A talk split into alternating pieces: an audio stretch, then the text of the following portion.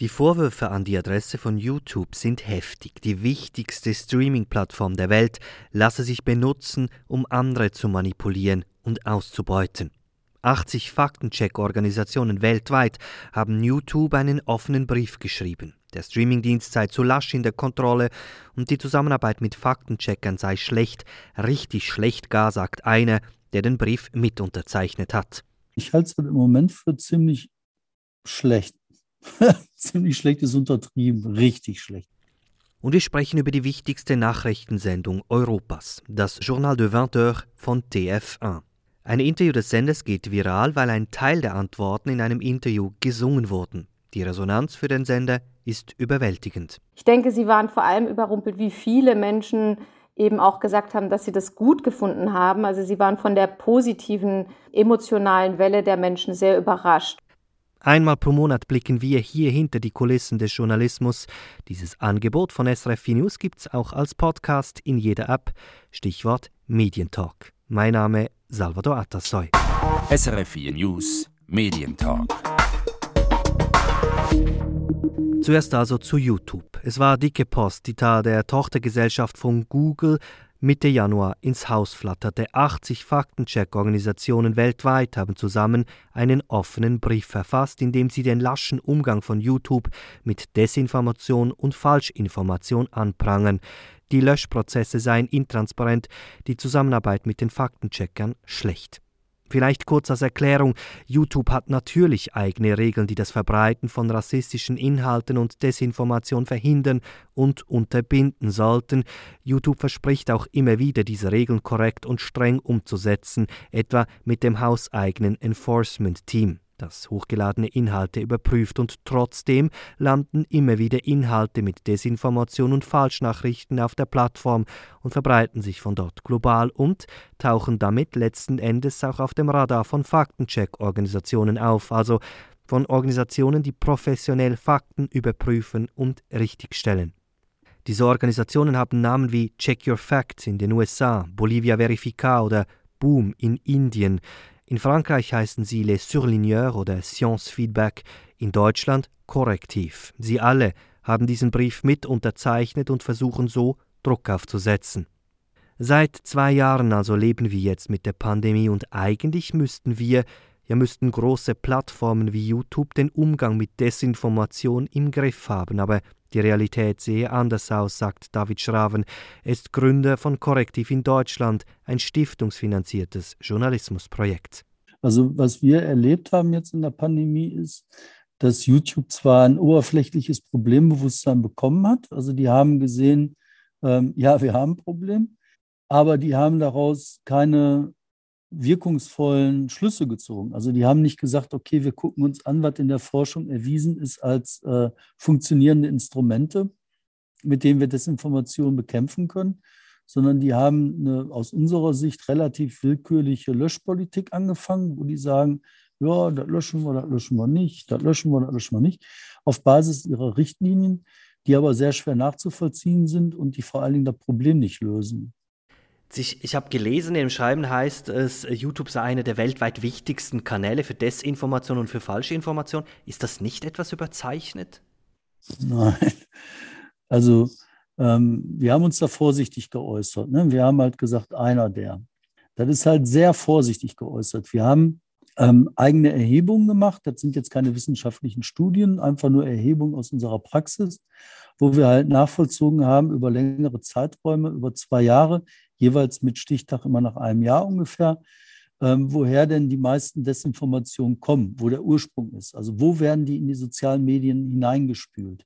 Dazu muss man wissen, dass Desinformationen oft verlinkt werden. Also es gibt irgendwo einen Link, der wird irgendwo reingepackt, dann bei Telegram verteilt, bei WhatsApp verteilt, über Messenger-Dienste weitergereicht oder eben in Social Media gepostet, bei Twitter und sonst wo.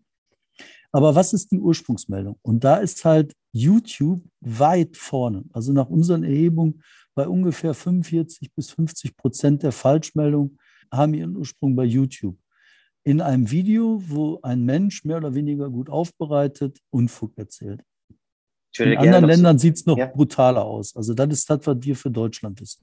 Das heißt, so schlimmst, im schlimmsten ist es im asiatischen Raum, das ist richtig. Da wird es am schnellsten blutig. Da habe ich halt keine Zahlen. Da weiß ich jetzt nicht, ob es zwischen 45 und 50 Prozent sind oder 60 Prozent. Aber da wird es halt sehr schnell blutig, weil die Desinformation, die da genutzt wird, wird genutzt zum Aufhetzen von äh, Menschengruppen gegeneinander. Und da werden dann halt schnell, ähm, ja, werden Menschen überfallen, geschlagen, getreten, umgebracht. Wir haben, finde ich, bei der Pandemie eigentlich auch Horror die äh, veröffentlicht, auf YouTube werden halt Videos veröffentlicht von irgendwelchen Leuten, die sagen, der Virus gibt es überhaupt nicht und wenn man Chlor trinkt, dann ist man äh, wunderbar geheilt. Es gibt einen Fall von einem Corona-Leugner, der dann äh, diese YouTube-Videos konsumiert hat, der hat sich Chlor in den After gespritzt und ist daran jämmerlich verreckt. Und das ist die, sind die Folgen davon. Das ist halt alles kein Spaß. Das ist nicht A, ein bisschen Unfug, wo man drüber hinwegsehen kann. Ne?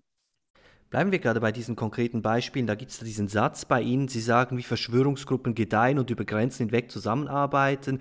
Das sieht man bei YouTube. Darunter eine internationale Bewegung, die in Deutschland begann, nach Spanien sprang und sich über Lateinamerika ausbreitete. Haben Sie das so beobachtet?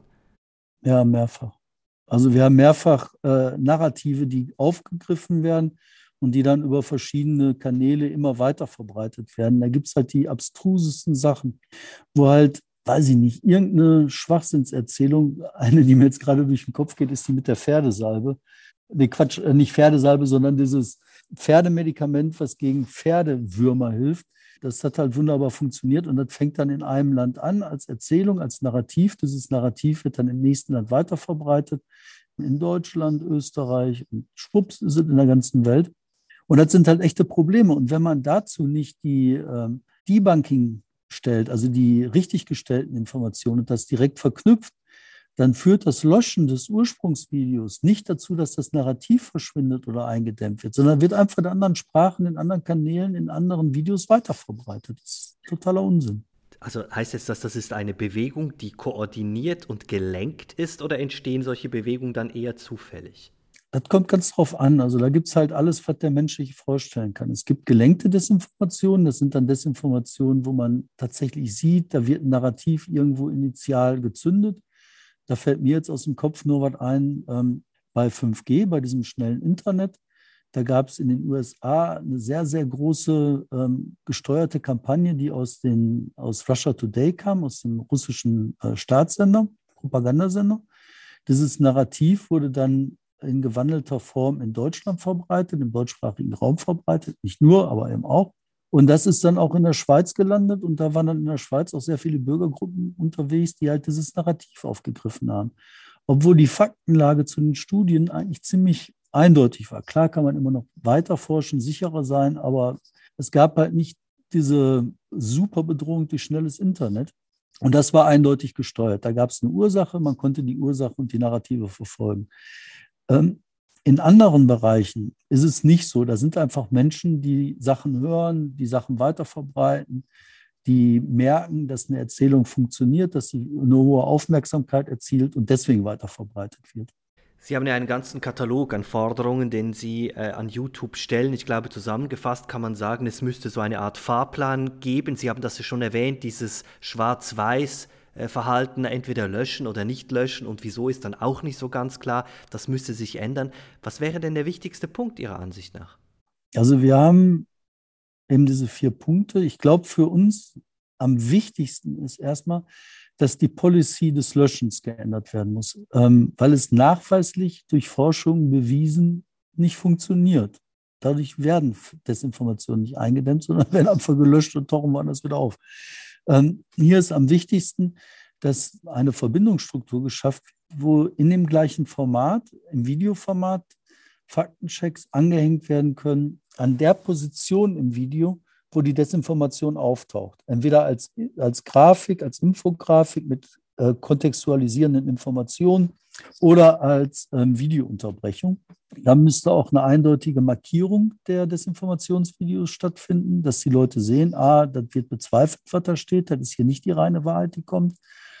Und das Dritte ist, dass die Algorithmen, die im Moment dafür sorgen, dass wie in so einem Kaninchenbau die Leute immer tiefer hineingelockt werden, wenn sie einmal auf so einer Desinformationsspur sind, dass diese Algorithmen geändert werden, dass halt die Desinformation sich nicht gegenseitig befruchtet, sondern eben nicht mehr befruchtet, dass die äh, Verbreitung heruntergeschraubt wird. Das ist mit Abstand das Wichtigste. Und dann kommt in Abstufung, dass man Transparenz braucht über die Verbreitungswege und dass ähm, auch Wiederholungstäter, also Leute, die halt öfter das machen, dass die halt auch mit harten Konsequenzen rechnen müssen, was ihre Vermarktbarkeit angeht. Ähm, da geht es nicht darum, die zu löschen oder Kanäle zu sperren, davon halte ich nicht besonders viel, aber dass die Vermarktbarkeit runtergedreht wird. Eben, Sie haben diese vier Punkte erwähnt, man kann die auch kurz zusammenfassen. Ich glaube, das Wichtigste, was Sie jetzt gesagt haben, ist äh, die Transparenz, äh, die geschaffen werden muss, die Moderationspolitik offenlegen, Faktenchecks einblenden und dann eben dieses härtere Vorgehen gegen Wiederholungstäter. Wenn man so zwischen den Zeilen liest, sieht man aber auch, ähm, da werden Sachen gefordert wie sinnvollere Zusammenarbeit mit Faktencheck-Organisationen. Jetzt unter dem Strich bedeutet das, die Zusammenarbeit, die Sie haben mit YouTube, die ist eigentlich nicht ganz so toll, wie man sich das so eigentlich im Sinne vorstellen würde. Nein, ich halte es halt im Moment für ziemlich schlecht. ziemlich schlecht ist untertrieben, richtig schlecht. YouTube blendet unsere Faktenchecks als Texte ein. Also wenn man bei YouTube irgendwas sucht, ich weiß gar nicht, ob schon mal irgendein Mensch diese Suchfunktion gefunden hat nach diesen Textnachrichten, dann werden zu bestimmten Thematiken Faktenchecks eingeblendet als Text auf dem Videoformat. Wer guckt das? Das ist, selbst wenn das Millionenzahlen sein sollten, was ich arg bezweifle, ist das im Verhältnis zu den geschauten Videominuten äh, verschwindend gering. Diese Faktenchecks greift YouTube ab über die sogenannte Claim Review von Google selber. Also das sind, ist unsere Arbeit, die wir bereitstellen, damit halt Leute sehen, ah, was ist richtig, was ist falsch. Das wird im Format gemacht, Claim Review. Und YouTube kopiert halt einfach als Text auf seine Plattform. Völlig verrückt. Und das funktioniert nicht. Und das wissen wir, dass das nicht funktioniert. YouTube weiß, dass es nicht funktioniert. Das ist eine reine Feigenblattpolitik, damit die halt vor den Regulatoren schön aussehen. Mehr ist das nicht. Und das muss geändert werden. Wir haben ein echtes Problem, da braucht echte Lösungen. Aber können Sie denn da nicht auch ein bisschen Druck machen? Sie sagen, dass das vor den Regulatoren einfach schön aussieht, aber die Regulatoren meinen, das merkt man doch. Ja, wir machen ja Druck. Also deswegen haben wir jetzt halt mit äh, weltweit über 80 Faktencheck-Organisationen, die alle sehr gut etabliert sind. Ich meine, wir haben dabei Rappler, das ist die Organisation äh, der Friedensnobelpreisträgerin dieses Jahr. Wir haben Leute, die wissen, was zu tun. Wir haben Forscher dabei, die in diesem ganzen Bereich sehr erfahren sind, Full Fact. Und wir sagen den Leute, was ihr macht, funktioniert nicht. Und unsere Stimme wird dann auch im Europäischen Parlament gehört und auch von den Regulatoren in Europa gehört. Und wir glauben und sind der Überzeugung, dass da hart eingegriffen werden muss. Oder YouTube bewegt sich, das wäre natürlich auch gut. Der Brief ist jetzt ja ist jetzt schon ein paar Tage her, beziehungsweise man kann jetzt dann schon von Wochen sprechen. Hat sich was getan? Ja, YouTube hat sich jetzt äh, gemeldet. Es sollen jetzt Gesprächsrunden initiiert werden mit den internationalen Faktenchecker-Organisationen. Wir freuen uns, wir beteiligen uns gerne an den Gesprächen, sind da gerne bei. Aber wir lassen uns nicht einwickeln. Also das wird nicht so laufen, dass dann YouTube uns gegenüber ein bisschen Fassadenpolitik macht, ein paar Kaffee ausgibt und eine Pizza auf den Tisch stellt und sagt, alles ist prima. Sondern, nee, Leute, das ist ein echtes Problem, braucht eine echte Lösung. Und die Wissenschaft zeigt uns, wie die Lösung aussieht. Und das muss YouTube machen. Hm. Also ich, ich fasse das jetzt nochmal so für mich ein bisschen zusammen. Also YouTube ist unter dem Strich sehr lasch im Umgang, mit, damit die Richtlinien einzusetzen und umzusetzen, die ja eigentlich bestehen würden. Ne? Also kann man sagen, die Videonutzung ist ja wieder massiv gestiegen jetzt in der Pandemie. Man ist eigentlich, und das ist einfach so, weil es eine private Firma ist, hauptsächlich daran interessiert, einfach Geld zu verdienen. Ja, und die verstecken sich halt ne, in verschiedenen Ländern, hinter verschiedenen Organisationen und das ist ein Riesenproblem. Jetzt meine ich, sind wir noch in einer sehr privilegierten Lage. Also wir haben in Europa Regulatoren, die ernst meinen. Wir haben eine Europäische Kommission, die auch was machen kann, weil die eben einen großen Markt hat, den sie regulieren kann. Dasselbe in den USA, die können sich wehren. Da können die Regierungen sich wehren, die Menschen sich wehren. Da wird unsere Stimme auch gehört. Aber jetzt stellen Sie sich da gleich immer vor in den Philippinen, auf irgendeiner Sprache, die in den Philippinen gesprochen wird. Da ist YouTube schnurzegal. Da wird irgendein Unfug verbreitet und im globalen Süden haben die Leute keine Chance, Gehör zu finden. Im Zweifel stellt sich YouTube dann noch auf die Seite von irgendwelchen Unterdrückern. Ne? Und das ist, ähm, das ist nicht gut, das läuft nicht in eine gute Richtung. Ne? Sagt David Schraven, er ist Gründer von Korrektiv in Deutschland. Übrigens, Eine Organisation aus der Schweiz sucht man unter diesen 80 UnterzeichnerInnen vergeblich, denn es gibt in der Schweiz keine Organisation und auch keinen Verlag, der oder die reines Fact-Checking betreibt. SRF 4 News Medientalk. Für einmal lassen wir hier im Medientalk den Beat sprechen. Denn hier geht es nun um Informationsjournalismus und Musik. Die Rede ist von diesem Musiker hier.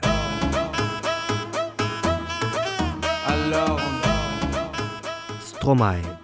Ich will nicht zu viel Zeit damit verbringen, zu erklären, wer Stromae ist oder was ihn auszeichnet. Ich fasse kurz zusammen. Man kann sagen, es war jetzt ein paar Jahre ruhig um den belgischen Musiker und jetzt ist er wieder da mit neuer Musik. Und Punkt 2.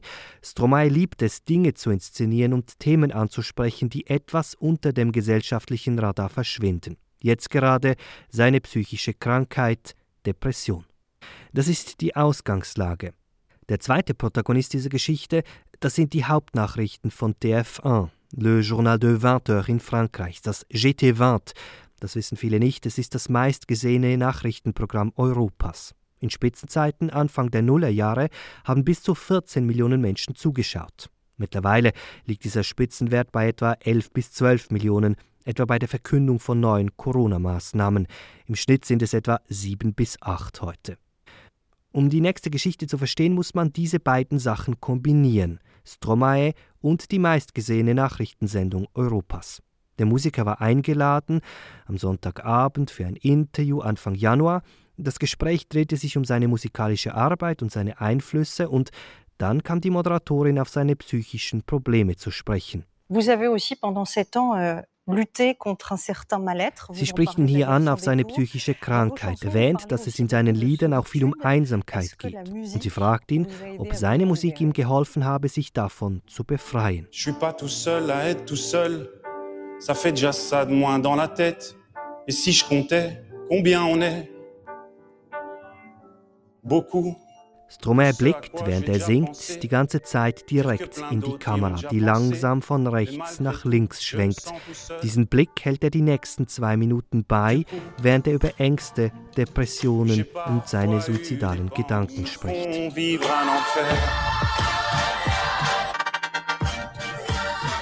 Was nachher passiert, hat man sich bei TF1 wohl nicht mal erträumen lassen. Die sozialen Medien explodieren richtig gehend im französischsprachigen Raum. Der Mitschnitt der Sendung trendet bei YouTube europaweit. Memes und Ausschnitte verbreiten sich global auf Twitter und TikTok und Organisationen, die sich für die Wahrnehmung und Thematisierung von psychischen Krankheiten einsetzen, applaudieren. Aber in die Euphorie über diesen gelungenen Scoop mischt sich auch Kritik. Der Nouvel Observateur etwa bringt es am nächsten Tag in einem Kommentar auf den Punkt und versucht zu erklären, warum dieses Interview schlicht peinlich war. Le chanteur belge a brouillé ce qui reste de repère entre information et divertissement. Man könnte das etwa so übersetzen: Stromae habe eingerissen, was an Mauer zwischen Information und Infotainment noch übrig war. Simone Hoffmann ist Kultur- und Politjournalistin in Paris. Ich habe sie gefragt, ob man bei TF1 nicht etwas vom Erfolg dieser Aktion überrumpelt wurde. Ja, ich denke, TF1 war überrumpelt, aber ich sage jetzt eher mal in ganz positiven Sinne, denn äh, natürlich hat man schon damit gerechnet, dass das ähm, wie eine Bombe einschlägt. Äh, und ich glaube, so diese zu stark auf Überrumpelung äh, würde ich jetzt auch nicht gehen. Ähm, Sie rechnen ja schon damit, wenn man einen Star wie Stromae einlädt und ähm, der dort singt live in der Sendung, dass das Konsequenzen hat und dass das auch Reaktionen vom Publikum bringt.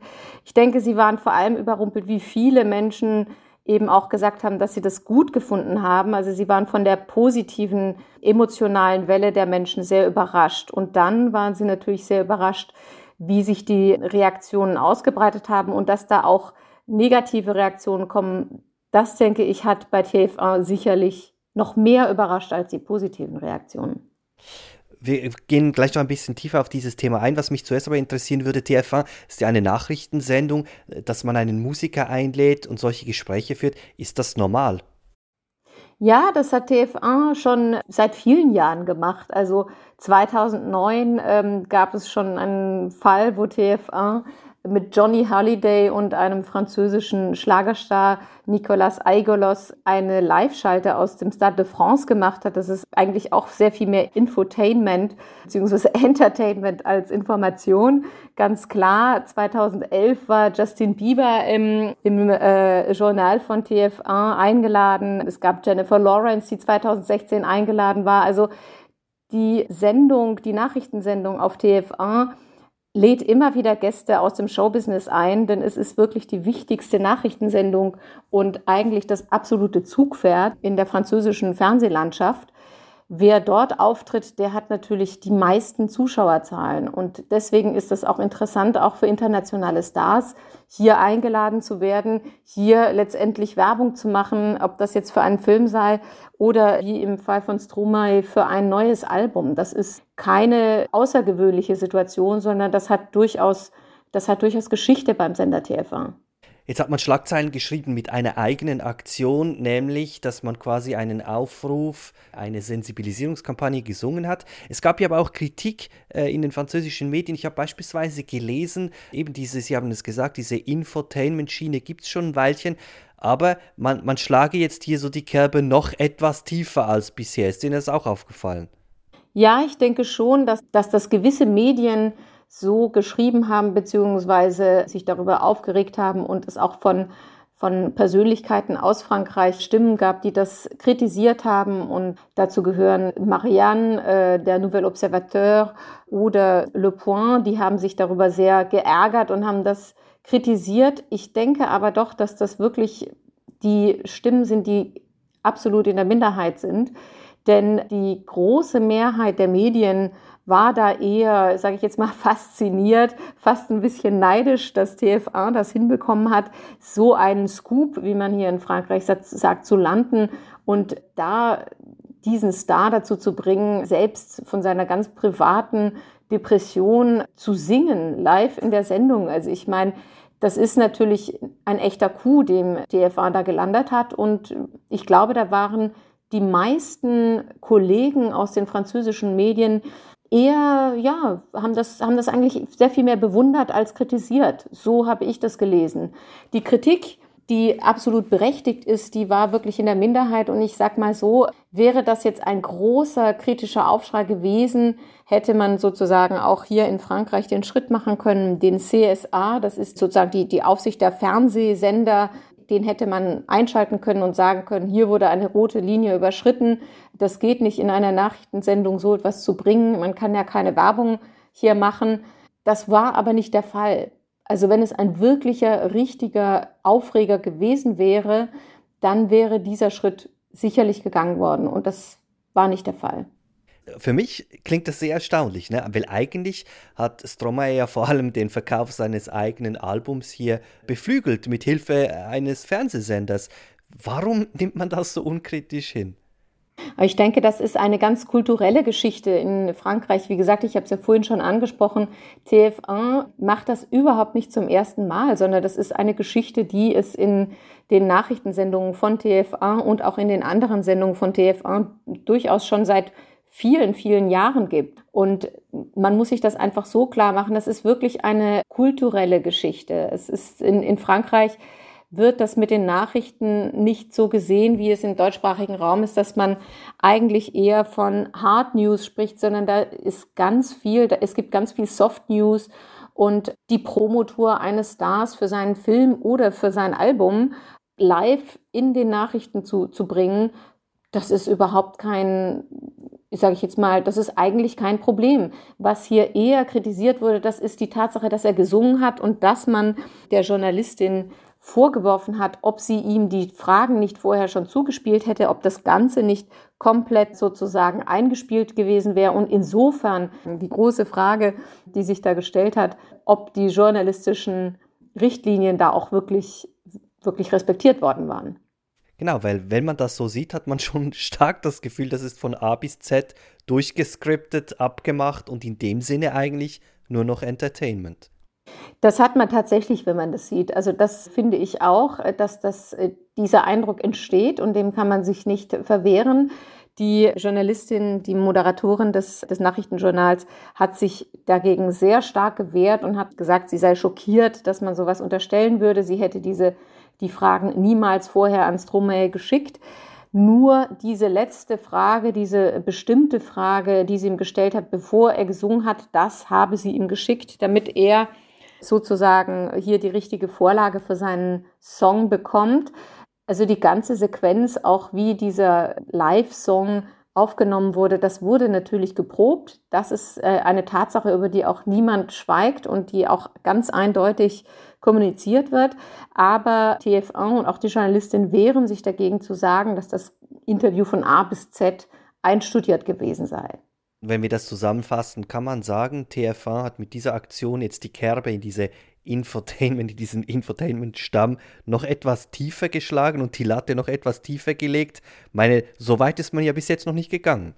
Das könnte man sicherlich so sagen. Ich denke aber, dass TF1 einfach schon seit vielen Jahren auf genau diesem Weg ist. Und das erstaunt mich jetzt nicht wirklich. Ich denke auch, es hat natürlich mit der Persönlichkeit von Stromae zu tun, der sehr gerne außergewöhnliche Promo-Coups macht. Das ist nicht das erste Mal, dass er versucht, mit außergewöhnlichen Aktionen bei Fernsehsendern für mehr Aufsehen zu erregen. Und ich glaube, da spielen zwei Faktoren mit. Einmal der Faktor äh, die Persönlichkeit von Stromae und von seiner eigenen Promo, die er seit Jahren schon so entwickelt hat. Und dann eben der Fernsehsender, der natürlich sehr glücklich ist, wenn es außergewöhnliche Momente gibt, die die Zuschauerzahlen in die Höhe treiben. Da spielt das eine dem anderen in die Hände. Sagt SRF-Mitarbeiterin Simone Hoffmann. Wer sich die besprochene Sendung noch in voller Länge anschauen möchte, der tut das online. Stichwort Stromae und TF1. Das hier ist der Medientalk. Journalistische Themen gibt's bei uns im Abo als Podcast einmal pro Monat srf.ch-audio. Mein Name Salvador Atassoy.